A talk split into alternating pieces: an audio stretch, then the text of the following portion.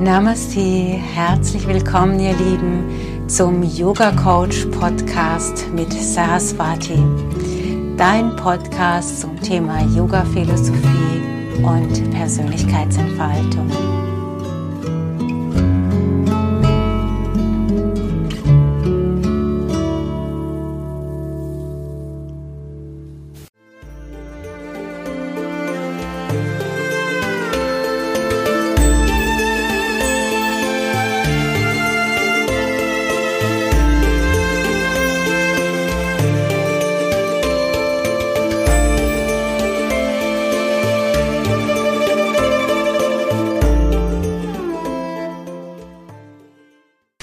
Herzlich willkommen zu Yoga Coach, äh, unserem Podcast. Namaste, liebe Zuhörerinnen und liebe Zuhörer. Namaste, liebe Saraswati. Namaste, ihr Lieben. Namaste, Rebecca. Was hast du uns denn heute für ein Thema mitgebracht? Ich bringe euch heute das goldene Zeitalter mit. Erinnert mich an die goldenen Zwanziger.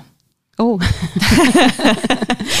ähm, ja, da gab es hier, glaube ich, auch mal so ein Spirit der Befreiung und ähm, ja, das äh, sich entfalten und auch des liebevollen Miteinanders. Ich glaube, da gab es auch so einen Körperkult, gell? so Back to the Roots, Back to the Nature und sowas, oder? Ich glaube, das war ja alles goldenes. Ja. Goldene Zwanziger, von daher gar nicht so weit weg, aber nein, nicht ganz. Okay, was dann?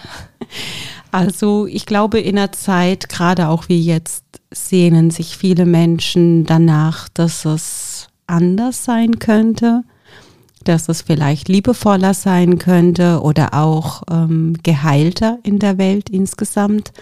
Und das goldene Zeitalter ist eigentlich so ein Überbegriff von genau dieser Sehnsucht. Wo kommt denn der Begriff her? Also aus welcher Strömung? Ist das was aus dem, aus dem Yoga oder? Ach, ich glaube, das ist eher so eine New Age-Angelegenheit. Okay. Also ein bisschen aus der spirituellen oder Esoterik-Ecke sogar. Aber ähm, dieser Begriff ist, glaube ich, auch ein ganz, ganz alter Begriff, der immer wieder ähm, von unterschiedlichen Kulturkreisen in den Mund genommen wurde, so oder anders, aber im Prinzip das Gleiche ist gemeint, nämlich, ähm, dass es zu diesem liebevollen Miteinander kommt, dass es eine Zeit geben wird, wo die Wahrheit auf den Tisch kommt, wo Illusionen fallen, äh, wo jeder sich klar positionieren muss, wo es kein ich schlängel mich mal oder rede mir die Dinge schön äh, mehr geht. Das geht dann nicht mehr als Haltung, sondern es kommt, ja, wird offenbar, mhm. wer wo steht. Also in der Bibel heißt es, glaube ich, Apokalypse. Oh. Und äh, es, also Apokalypse bedeutet ja einfach nur, es fallen, der Schleier fällt. Ach so, ich dachte, das wäre der Weltuntergang. Ach nee, das war Armageddon. Naja, naja, also das stimmt schon. Nee, das stimmt schon. Also das, äh, also es wird manchmal mit dem Weltuntergang ähm, assoziiert, aber, aber ich glaube, das ist nicht ganz richtig. Also weil äh, die Übersetzung halt nicht so ist. Die Übersetzung ist einfach nur die Wahrheit. Ich glaube, die Wahrheit kommt auf den Tisch oder die Schleier fallen oder wie auch immer. Mhm. Und das Thema das Schleierfallen kennen wir ja auch, also im Yoga, das Kali-Yoga-Zeitalter. Also Aufgabe von der Göttin Kali ist ja das Schleierfallen, das Wahrheit auf den Tisch kommt. Wenngleich die Yogis auch von der Zeitrechnung noch nicht ganz da sind. Dauert noch ein paar tausend Jahre, bis Ach wir so. vorbei sind. Die haben eine andere Zeitrechnung. Ein bisschen schon, aber vielleicht ist es auch nichts, was man an einer bestimmten Zeit festmachen kann, sondern vielleicht ist es auch eher eine innere Angelegenheit. Es gibt natürlich Kulturkreise, die haben eine feste Zeitbestimmung. Also denken wir an den Kalender der Mayas, die gesagt haben, ab 2012 beginnt dieser Wandel hin zum goldenen Zeitalter. Oder auch aus astrologischer Sicht ähm, ist ja auch ähm, Wassermann-Zeitalter Thema, also dieser Wechsel. Also da wird es schon klar benannt, wann das wie passiert. Also ab 2012 irgendwie, ich glaube, 25 oder 30 Jahre Läuterungsphase und dann ist es vorbei irgendwie. Also da haben die schon genaue Zeitvorstellungen. Aber das ist jetzt nichts, was äh, ich so fühle. Sondern? Ja, dass ich denke, dass Zeit und Raum ja relativ ist oder etwas ist, was es nicht gibt. Das ist ja eine menschliche Vorstellung. Und da es das nicht gibt, können wir uns jederzeit dazu entscheiden, im goldenen Zeitalter anzukommen, also im Hier und Jetzt. Mhm. Also ganz verschiedene Strömungen, äh, aber alle kommen auf den gleichen Punkt. Die Wahrheit äh, kommt ans Licht und alle Schleier fallen. Das ist der erste Schritt, ja. Der erste Schritt. Ja, also wenn es jetzt nur dabei bleiben würde, ähm, also irgendwann ist ja die Wahrheit da. Ja. Und daraus sollte ja eine logische Konsequenz entstehen. Mhm. Und ich glaube, das ist gerade der Knackpunkt. Was ist denn die logische Konsequenz, wenn ich die Wahrheit erkenne? Mhm. Und für jeden Einzelnen ist die, diese Realität ja dann vielleicht ganz anders. Und man zieht andere Rückschlüsse daraus. Mhm. Ähm, lass uns doch mal kurz bei der, bei der Wahrheit äh, bleiben. Also was bedeutet es denn konkret für jeden Einzelnen, wenn du sagst, die Wahrheit kommt ans Licht, dass ähm, die Lügen, die zwischen Menschen ähm, existieren, im Zwischenmenschlichen äh, sich auflösen oder, oder ist es eher eine, eine andere Flughöhe oder um was geht es denn da eigentlich? Gut, also wenn wir jetzt mal so ein gesellschaftlichen oder einen Bezug zum Alltag herstellen. Denken wir jetzt zum Beispiel gerade an die Maskenaffäre, jetzt was mir jetzt gerade einfällt. Das gab es ja früher auch. Also dass Politiker möglicherweise bestechlich waren oder sich möglicherweise haben kaufen lassen. Das gab es ja sicherlich auch, aber es kam nicht auf den Tisch. Mhm. Also es gab, wurde da, wurde einfach nicht entdeckt. Und ich glaube, in den letzten Jahren und Jahrzehnten ist das mehr und mehr passiert, dass da mehr drauf geguckt wurde und dass man selbstverständlicher darüber lesen kann, was wirklich passiert ist. Und dann weiß man es ja. Mhm. Also dann weiß es ja jeder. Mhm. Und das meinte ich, also welche Rückschlüsse dann passieren, das ist ja wieder unterschiedlich. Der, der eine würde sagen, okay, muss man ähm, hart verurteilen. Der nächste sagt halt, äh, muss man nicht verurteilen, können sie das Geld haben. Ich glaube, letzteres ist passiert. Ähm, aber trotzdem ist es ja eine Form von Wahrheit. Mhm. Okay, das habe ich verstanden. Ähm, und du meinst, ähm, dass die unterschiedlichen Strömungen ähm, der Auffassung sind, dass das jetzt zunehmen wird, dass alles ans Licht kommt. Ja. Mhm. Und das ist natürlich eine sehr unangenehme Zeit. Für Politiker, Und ja. Für Politiker, ja. ja, aber eigentlich auch für alle, weil, also das war jetzt ja nur so ein allgemeines Beispiel, aber das betrifft ja auch zwischenmenschliche Beziehungen, Paarbeziehungen. Also das kann man ja auch wieder auf den ganz kleinen Kreis beziehen. Auch da wird die Position jedes Einzelnen deutlich. Und ich finde, in so einer Krisensituation, wie wir sie momentan haben, da wird es ja umso deutlicher, wenn jemand an seine Belastungsgrenze kommt, wie verhält er sich dann? Mhm. Bleibt er liebevoll? Bleibt er wertschätzend? Äh, lässt er den anderen seinen Raum? Oder wird er verurteilend oder sogar hasserfüllt? Und äh, also da, das ist ja das, wo man dann sagt, da fallen Masken, da erkennst du, wie jemand wirklich drauf ist.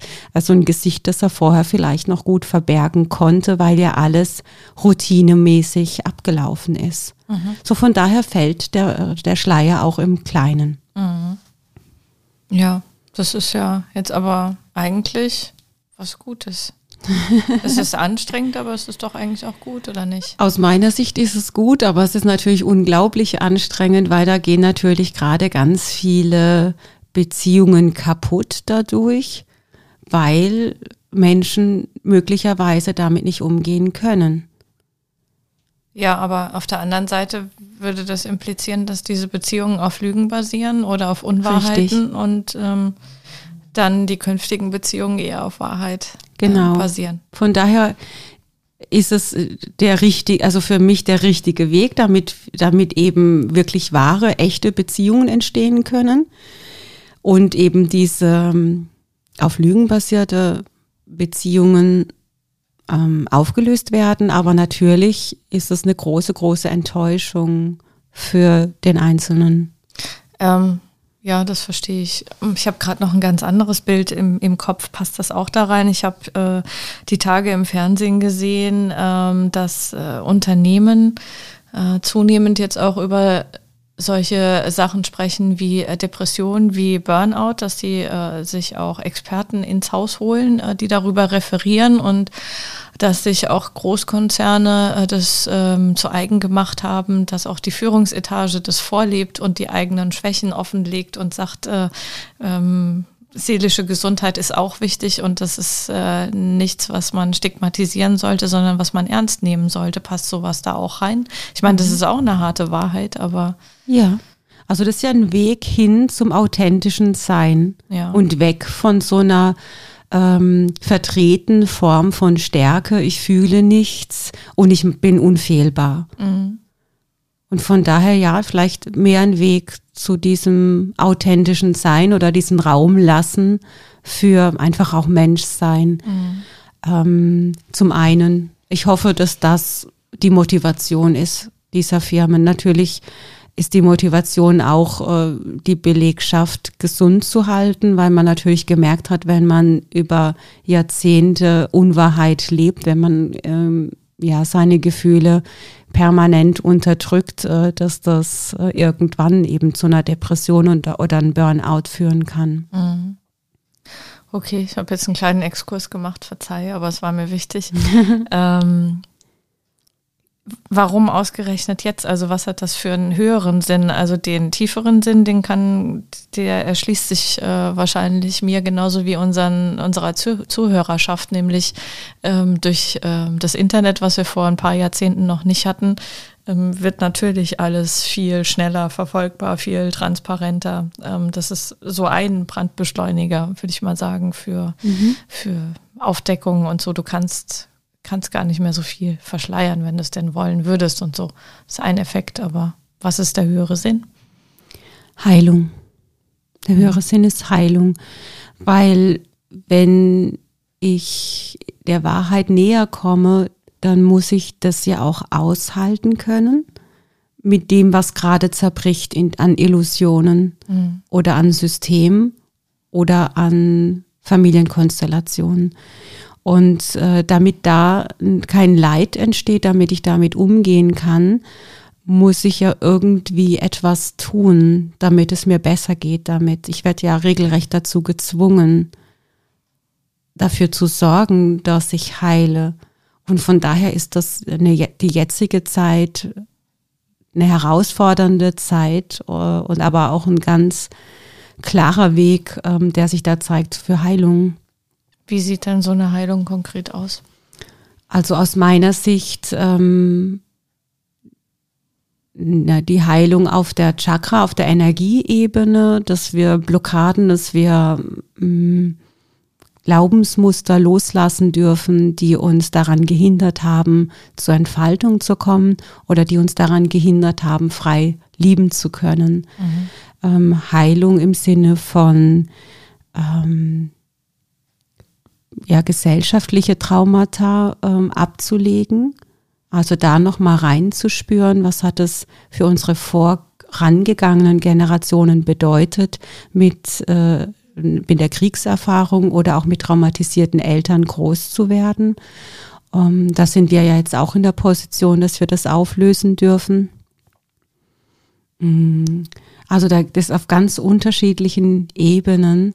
Und was gerade ansteht, das zeigt sich ja immer mit dem, wo du Unfrieden hast, also wo der Einzelne Unfrieden in sich spürt, weil er sich über bestimmte Personengruppen aufregt oder bestimmte Dinge, die im Außen passieren.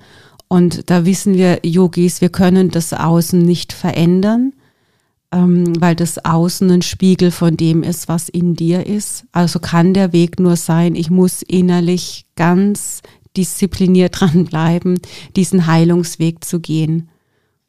Also immer, wenn mich etwas im Außen triggert, zu gucken, was ist denn das, hat denn das mit mir zu tun? Mhm. Und dann gucke ich, ist es was aus meiner Ahnenlinie, ist es was aus meiner Kindheit, ist es was karmisches, was auch immer. Hauptsache, wie man das löst, ja, da hat jeder vielleicht doch seinen eigenen Weg. Hauptsache, ich finde wieder Frieden in mir. Mhm. Und dieser Frieden, den jeder einzelne Mensch in sich hat, der würde sich ja dann im Außen auch manifestieren. Mhm. Das wäre ähm, so ein universelles Gesetz. Und ähm, das, was sich momentan in der Gesellschaft einfach zeigt, ist, dass sehr offen, offenbar sehr viele Menschen äh, etwas Abgespaltenes in sich haben, zwei Seiten in sich haben, die gegeneinander kämpfen. Welche zwei Seiten? Die eine Seite, mh, mm, das, also wie die einzelnen Seiten in jedem Einzelnen heißen, weiß ich nicht, weil das sehr, sehr individuell ist aber es bedeutet, dass der Einzelne einen Konflikt in sich hat.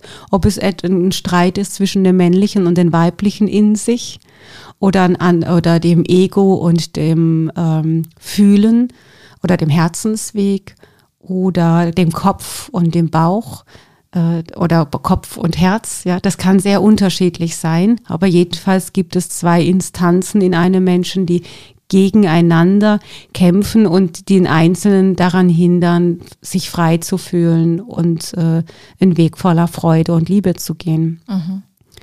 Und im Außen zeigt sich halt so, wie es sich halt gerade zeigt.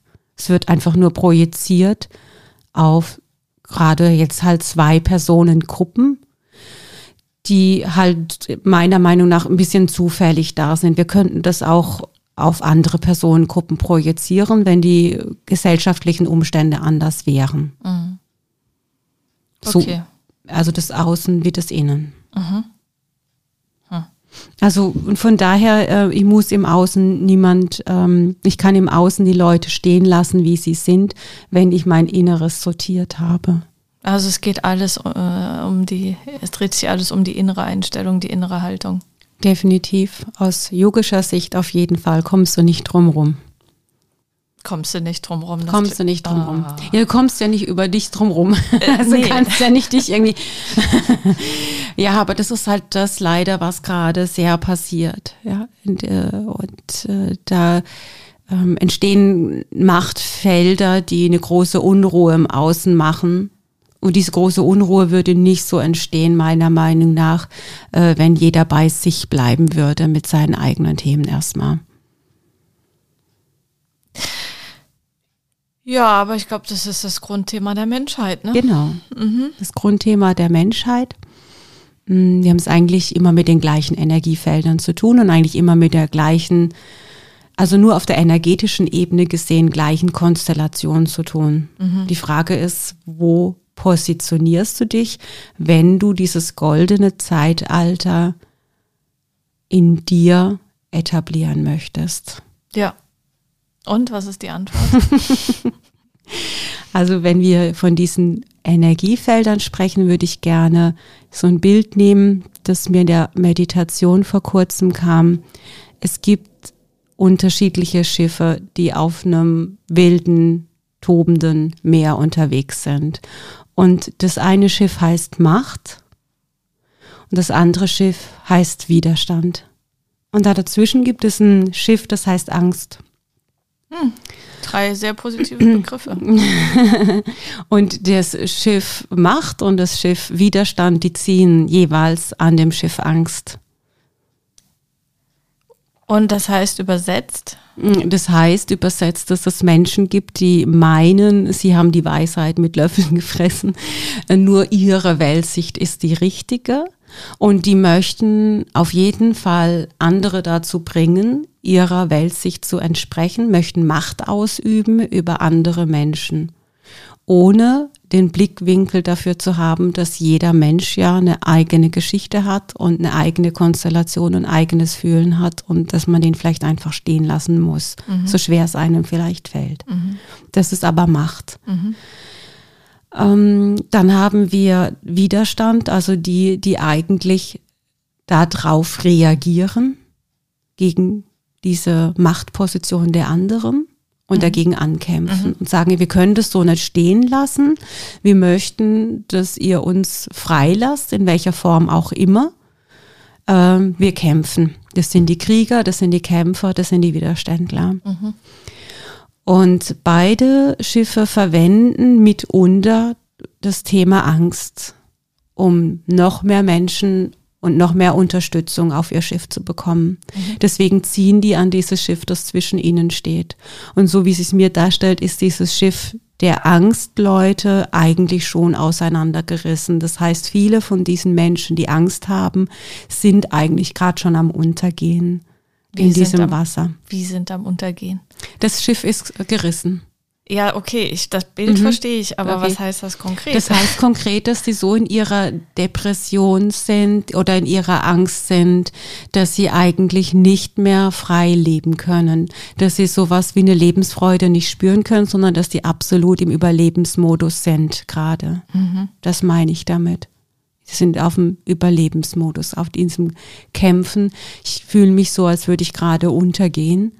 Und ich kämpfe einfach nur noch, ich scheine einfach nur noch, dass ich irgendwie über Wasser bleibe.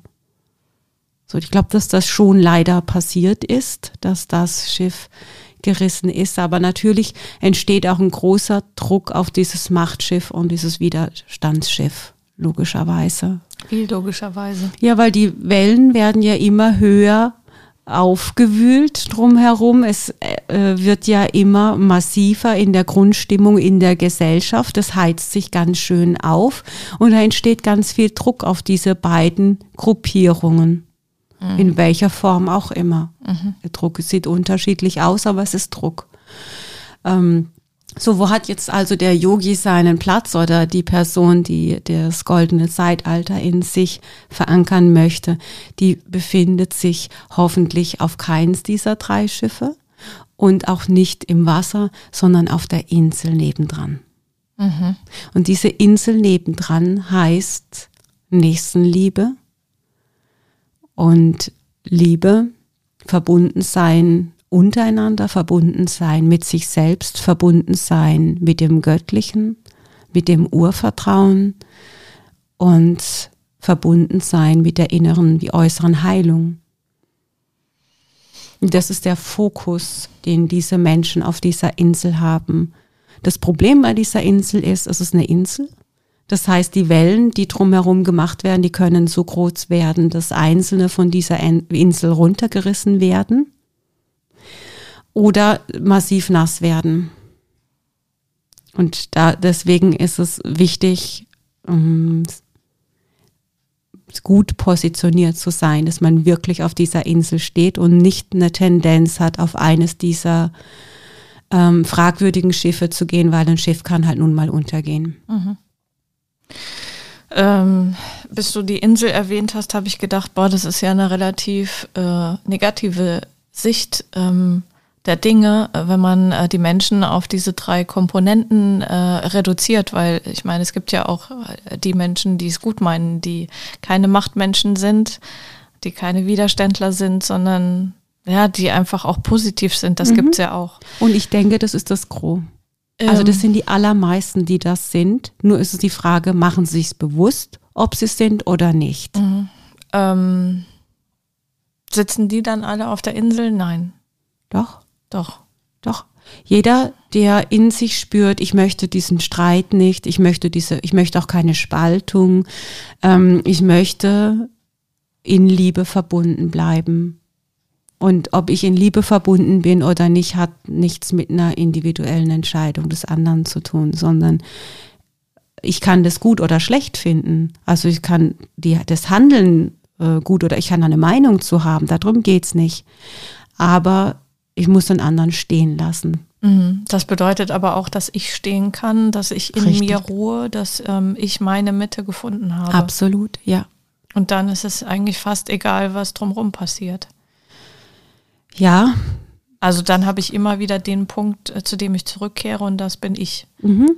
Weil jetzt mein Bild würde an der Stelle nämlich noch weitergehen, zu sagen, ja, wenn es immer mehr Menschen auf dieser Insel werden, dann kann das ja auch ziemlich eng werden. Und Jetzt kommt für mich die Schöpferkraft ins Spiel.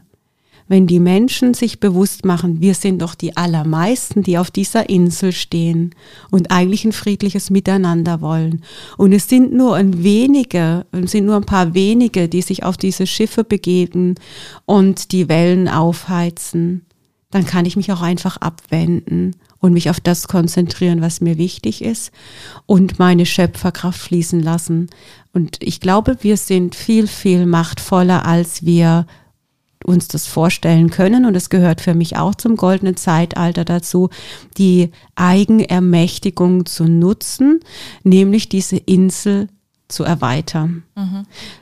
größer werden zu lassen und nicht diese Menschen, die sich auf diesen Schiffen befinden oder im Wasser zu verurteilen, sondern einzuladen, indem man sagt, schau mal, ich schaffe dir hier Raum auf dieser Insel.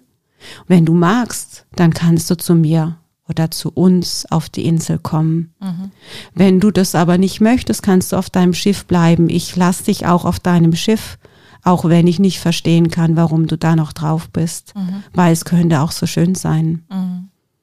Und äh, dann, aber das geht halt nur, also diese Raumerweiterung der Insel würde sich im Alltag so zeigen, dass jeder Mensch erstens mal klar auf dieser Insel positioniert ist und zweitens diese Haltung auch nach außen transportiert. Das heißt, wenn er in einem Gespräch mit jemandem ist, sich auf seine Liebe konzentriert und sagt, ja, ich verstehe deine Angst diesbezüglich, ich verstehe deine Haltung diesbezüglich.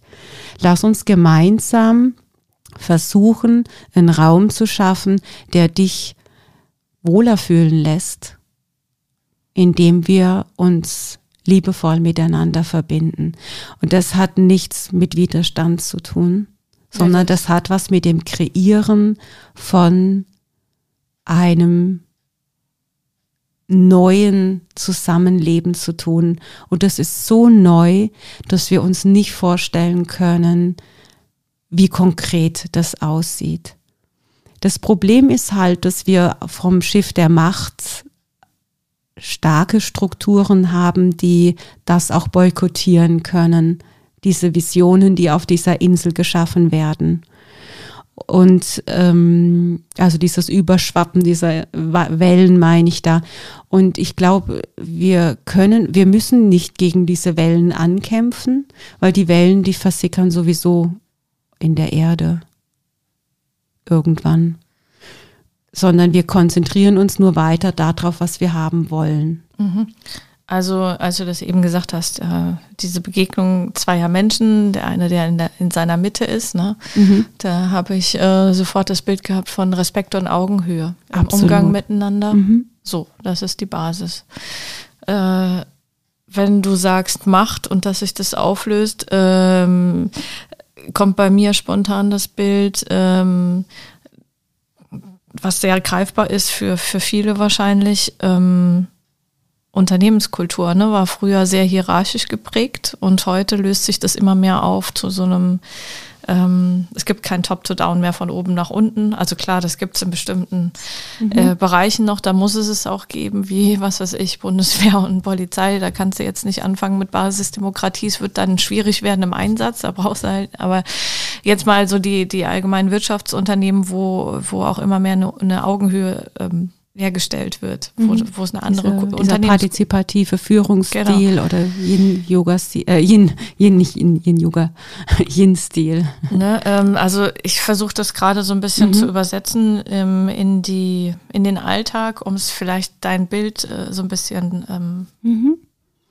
Ist das so? Ja, das ist dieses Passt das? den anderen in seinen Ressourcen lassen. Tatsächlich in, in der Businesswelt passiert es mehr und mehr, dass man erkannt hat, ja, wenn ich diese Augenhöhe habe, dieses Partizipative, dann ist das für eine Firma viel effektiver, wenn ich darauf schaue, welche Ressourcen bringt mein Mitarbeiter mit und ich zwinge ihn nicht dazu, etwas zu tun, was er nicht will oder kann, sondern ich bringe ihn dazu, das in die Firma einzubringen, dass er wirklich gut kann.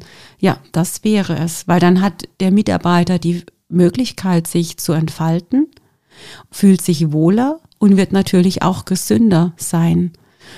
Ja, ich denke, dass das die Firmen zunehmend erkennen, dass das Sinn macht.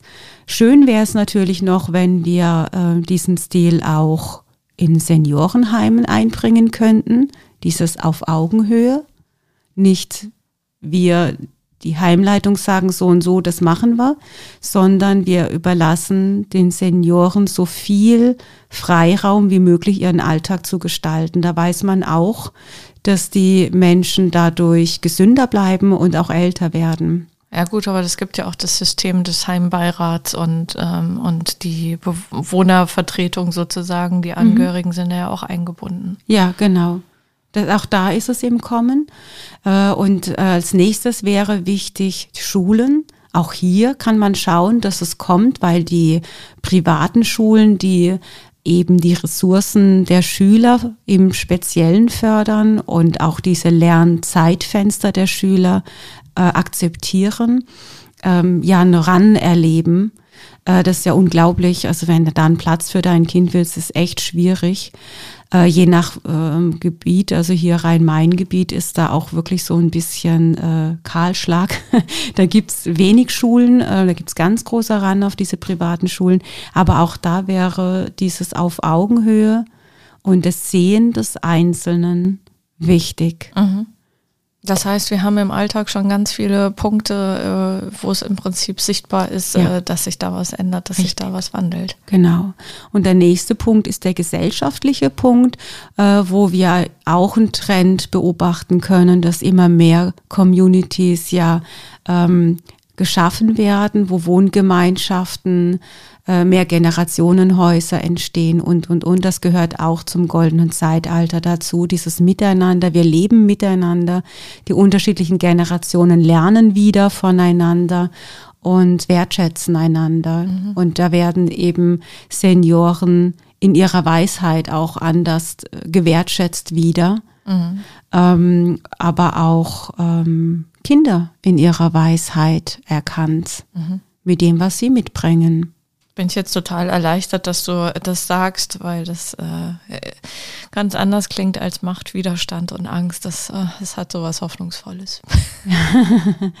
ja, und ich glaube aber, dass das gerade so massiv passiert, dass wir dass diese Schiffe so viel Aufmerksamkeit von uns fordern gerade, dass wir oft uns irgendwo zwischendrin oder zeitweise auf einem dieser äh, Schiffe befinden. Und meiner Ansicht nach führt das einfach nur dazu, dass wir uns krank machen. Damit. Ja gut, aber keiner kann doch äh, permanent in seiner Mitte sein, es sei denn, er ist wirklich ähm, der erleuchtete Yogi, der äh, ne, den ganzen Tag meditiert und keine, also ich erfülle gerade bewusst die Klischees. das heißt, es ist doch aber auch zutiefst menschlich, äh, auch äh, immer mal auch in die eine Rolle oder in die andere zu verfallen und auch ähm, Ängste zu haben. Ist ja, normal. Ja, es ist normal. Ich würde gerne an der Stelle mein Yoga Sutra, meine, mein Wochenthema für diese Woche einbringen, wo mich meine Schüler auch so ein bisschen angeschaut haben, so, uh, what? Wie soll das denn gehen? Äh, ich lese es einfach mal vor zum ja. Wirken lassen, auch mit dem Wissen, dass wahrscheinlich er, er äh, jetzt erstmal nichts verstanden wird. Moment, es geht los. Yoga Sutra 2.20 der Drashta sieht ausschließlich. Er ist standhaft und ohne jegliche Veränderung, kann aber nur aufgrund der über das Chitta vermittelten Eindrücke sehen. Genau, das ist das erste. Hä? und das nächste ist, was ist ein Drashta? Also, das finde ich, das ist der Sehende, das ist der Beobachter. Also, so kommst du auf diese Insel, so kannst du auf dieser Insel stehen bleiben, indem du dich nicht mitreißen lässt mit diesen ähm, Emotionen oder auch mit dieser Macht, Widerstand, Angst, mhm. sondern du beobachtest in dir einfach, da entsteht jetzt Widerstand, mhm. da entsteht der Wunsch, Macht ausüben zu wollen über andere, mhm. da entsteht Angst oder Hoffnungslosigkeit. Ich beobachte das, ich bin das aber nicht und ich kann mich jetzt für etwas anderes entscheiden und meine Fokussierung ist Liebe oder ein herzliches Miteinander, egal wie du das ausdrücken möchtest. Dann geht's weiter, er ist standhaft und ohne jegliche Veränderung. Also er bleibt in sich ruhend. Er ist verankert, wie du gerade sagtest, sagtest, über die Meditation zum Beispiel mit diesem inneren, unbewegten Kern. Wenn du meditierst oder nach der Yogastunde, entsteht bei vielen sowas wie, jetzt ist alles gut. Ich fühle mich im Frieden mit mir und mit dem, was ist. Das heißt ja nicht, dass die Person vergessen hat, was außen ist, aber sie ist im Frieden damit. So die, und wir versuchen diese Haltung in den Alltag zu übertragen. Und wenn wir merken, wir sind da nicht mehr, dann holen wir uns über die Meditation wieder zurück. Mhm. Also ich bleibe innerlich unverändert, ich besinne mich auf diesen friedvollen Kern in mir. Und dann bedeutet es aber gleichzeitig, und das ist die Kunst, ich habe ja trotzdem noch den klaren Verstand und sehe ganz genau, was passiert im Außen. Das kann mich wieder dazu führen, dass ich mich aufrege. Und ich habe ja mein fühlendes Sein. Und diese Gefühle, die ich da erlebe, kann auch sein, dass ich mich wieder aufrege mhm. und dann wieder die Tendenz habe, auf eins der Schiffe zu gehen. Und an dieser Stelle, das ist die Balance, die wir im Yoga haben wollen. Wir können die, wir können sehen, wir können denken, wir können klar denken, wir sehen und wir fühlen komplett alles, was im Außen passiert. Und trotzdem bleibe ich in dieser Stille verbunden gleichzeitig. Mhm. Ja, das, das ist in Balance, dieser innere Kern und das Fühlende. Ich werde nicht zu jemand, der losgelöst ist von der Welt und gar nichts mehr mitkriegt. Ich gehe auch nicht in die Resignation und vor allen Dingen, ich, äh, vor allen Dingen, ich spalte auch nichts ab von mir. Also ich will es nicht sehen, ich will nicht denken oder ich will nicht fühlen. Das darf nicht passieren, mhm. sondern alles passiert zu ein und derselben Zeit. Und es ist vielleicht auch das nochmal anders erklärt, was wir beim letzten Podcast besprochen haben, wenn wir in unsere Kraft kommen, dass wir nämlich diesen menschlichen Anteil, ich sehe, ich denke, ich schließe nichts aus und ich fühle, menschlicher Anteil, und gleichzeitig in diesen göttlichen Anteil, ich bleibe in mir ruhig. Ich bleibe in meiner Liebe, weil mir das das Wichtigste ist. Darauf kommt es letzten Endes an. Beides.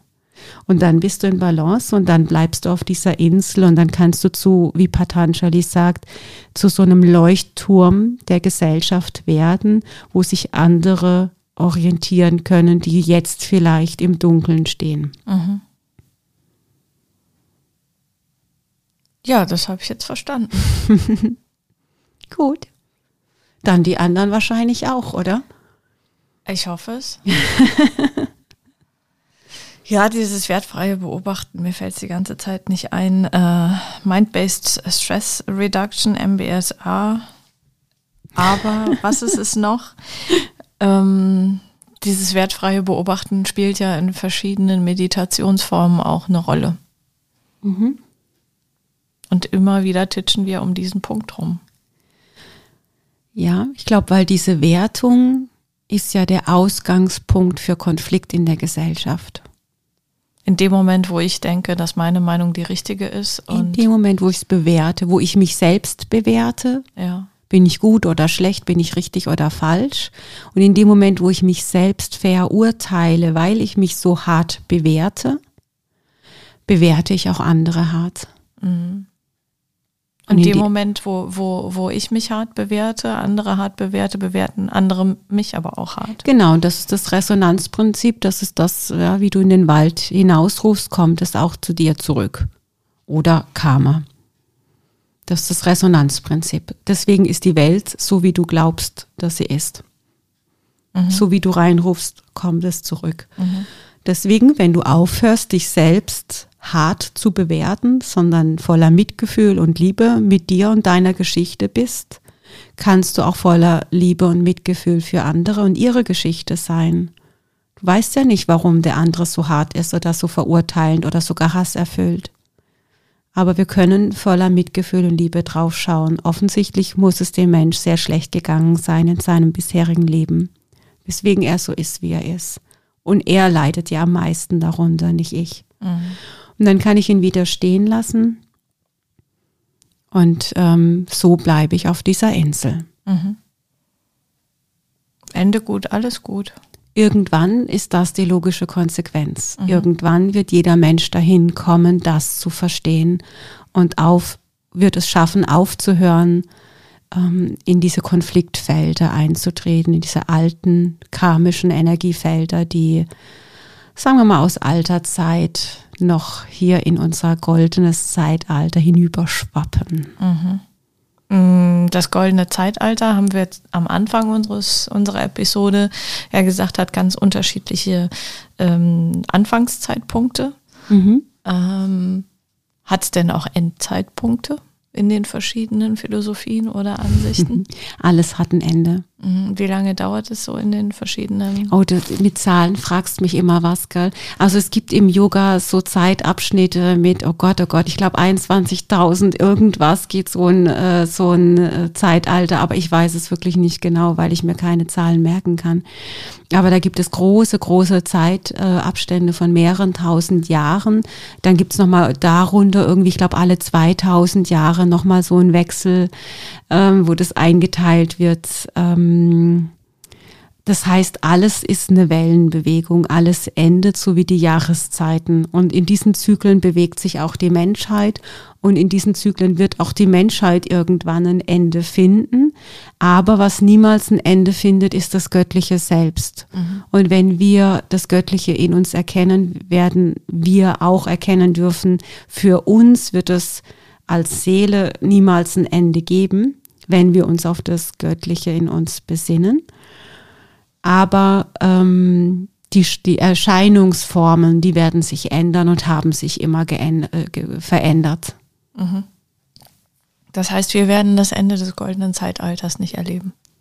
Wir sind mittendrin. Wir sind in den Kinderschuhen und die Frage ist, das ist ja das spannende Spiel. Es wäre ja langweilig, wenn es schon vorgeschrieben wäre, wann wie was passiert, sondern die Frage ist, schaffen wir es jetzt mit dieser Krise so konstruktiv umzugehen, dass wir diesen Sprung in das goldene Zeitalter vor allem, vor allen Dingen für unsere nachfolgenden Generationen vorbereiten können oder nicht? Mhm. Wir können jetzt die Hölle auf Erden schaffen, oder wir können das Paradies schaffen. Und es hängt davon ab, wie jeder Einzelne von sich im Hier und Jetzt positioniert, um für nachfolgende Generationen etwas zu gestalten. Wir bauen ja auch nur auf das auf, was unsere vorangegangenen Ahnen für uns gestaltet haben. Das mhm. ist mehr oder weniger leicht oder schwer mhm. auf unterschiedlichen Ebenen. Mhm. Und diese Verantwortung haben wir und äh, aber auch das Ergebnis tragen wir auf die eine oder andere Form. Das ist ein gutes Schlusswort. Je nachdem, wo du positioniert wirst, äh, bist ja. das klang gerade so perfekt.